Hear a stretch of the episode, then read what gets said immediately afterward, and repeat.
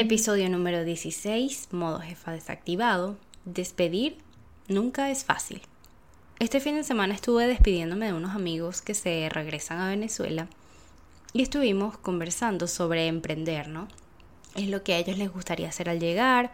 Obviamente conocen al país, entienden o bueno, se adaptan a la economía actual y saben que el desafío principal es sin duda que el emprendimiento despegue y finalmente pueda ser un negocio rentable. Tienen claro también que la velocidad no es un factor que juegue en su equipo, pero nadie que emprende debería contar con eso a su favor. Una cosa que me di cuenta al tomar la decisión de ser nómada digital, de esto de estar en ningún sitio y en todos al, al mismo tiempo, es que tienes que casarte con la idea del emprendimiento, con todas las de la ley, entender que si hay caminos fáciles, al final eso no representa la realidad. ¿Por qué tiene que ver esto con el nomadismo? Bueno, cuando nosotros tomamos la decisión de irnos de Chile al primer viaje a España y dejamos todas nuestras cosas en Sevilla, una de las cosas que más me sorprendió fue no ver tantos emprendimientos. En general, ni siquiera venezolanos, en general. Por un momento yo pensé que era un montón de oportunidades, mira, falta esto, falta aquello, pero ya ir una y otra vez a España me permitió entender la forma de vida del español, además del el estándar, ¿no? Que todos buscan estabilidad y trabajar lo mínimo, que eso no tiene que verse malo, pero esa es su forma de vivir. Por ejemplo, tampoco van a ir a un local porque sea instagramiable, van a ir porque está bueno y se come rico. Otra cosa que verías si estuvieses allá. En grupos de amigos y conocidos por allá son pocos los que emprenden, ¿no? Porque es de nuevo eso una oportunidad. No necesariamente, son dos formas de vivir. En España, por ejemplo, no es tan común el espíritu emprendedor por la forma de vivir, por las costumbres, por las, vamos a decir, restricciones o reglas, que bueno, están muy bien, pero que finalmente puede que en distintos países de Latinoamérica se pasen por alto mientras vas probando.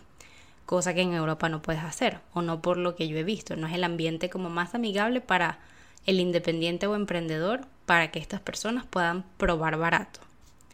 Desde el primer momento todo tiene que ser súper legal.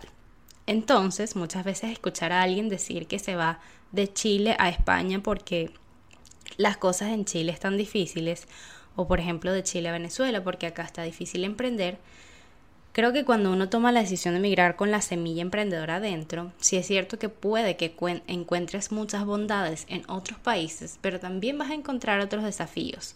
Si eres de esas personas que se lo está pensando, desde mi punto de vista y humilde recomendación, Solo desde el ámbito del emprendimiento, piénsalo bien, investiga. No solo hables con ese amigo de Estados Unidos que tiene un trabajo de oficina y te dice que allá tienes full chance. Habla con gente que haya recorrido el camino por el que tú quieres andar en ese país. Y si puedes hablar con varios, pues mejor. Si vas a llegar a un país nuevo, deberás vivir sus reglas, sus costumbres o sus impuestos. Y con ello, acostumbrarte a problemas nuevos. De los problemas nadie está exento. ¿Qué prefieres? ¿Problemas viejos conocidos o problemas nuevos por conocer? Modo jefa desactivado. Si me estás oyendo en Spotify, Apple Podcast o Google Podcast, dos cosas. Déjame una valoración de 5 estrellas si te gustó este audio. Que si me oyes hablar de chat y dices chat, ¿qué chat? Spotify tiene chat. No, tranqui, ni Spotify, ni Apple Podcast, ni Google Podcast tienen chat. El chat es en Telegram y en la descripción de este audio está el link para entrar a dar tu opinión por el chat o para leer al resto. Modo jefa desactivado.